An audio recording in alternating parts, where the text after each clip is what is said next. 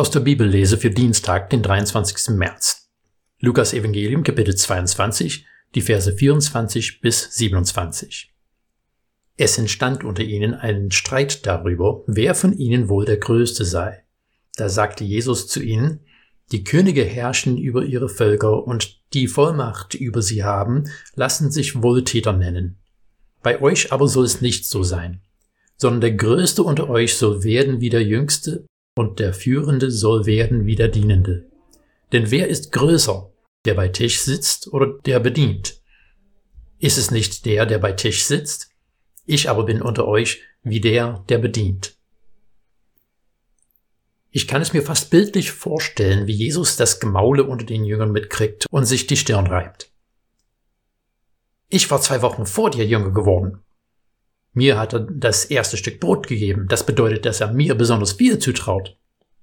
Seitdem wir Galiläa verlassen haben, hat er mir mehr besondere Aufgaben übertragen als ihr alle zusammen. Und Jesus denkt sich vielleicht, geht das schon wieder los? Es war schließlich nicht das erste Mal, dass die Jünger darüber gestritten haben, wer von ihnen der Größte sei.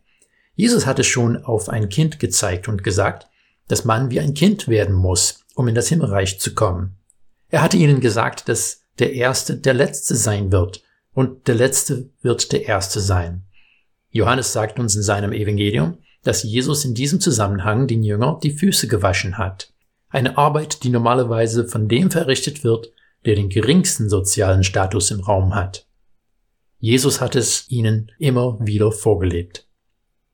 Warum haben die Jünger sich damit so schwer getan?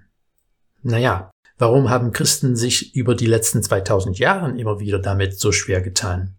Ich meine, zum einen widerspricht dieses Denken unsere übliche Logik. Wer Leiter ist, muss vorangehen. Er muss sich um das große Ganze kümmern. Er hat eben keine Zeit, den Abwasch auch noch zu machen. Wir sind recht schnell dabei zu denken, ich hab's mir verdient, dass ich Privilegien bekomme. Und das bringt mich zu dem zweiten Punkt, der es uns, meiner Meinung nach, schwer macht, Jesus Anweisungen zu diesem Punkt zu befolgen. Es kostet uns was. Wir tun uns schwer damit, wenn etwas von uns abverlangt wird. Jesus hatte immer wieder gesagt, dass wir uns überlegen sollen, ob wir bereit sind, die Kosten der Nachfolge zu tragen. Es ist nicht, dass er will, dass wir ihm nicht nachfolgen, aber er will, dass wir bereit sind, Opfer zu bringen, wie er das auch getan hat. Opfer zu bringen ist der beste Weg, um Egoismus zu überwinden und uns selbst nicht als das Zentrum des Universums zu sehen. Aber wir tun uns oft schwer damit, weil wir Sorgen haben, dass uns etwas fehlen wird.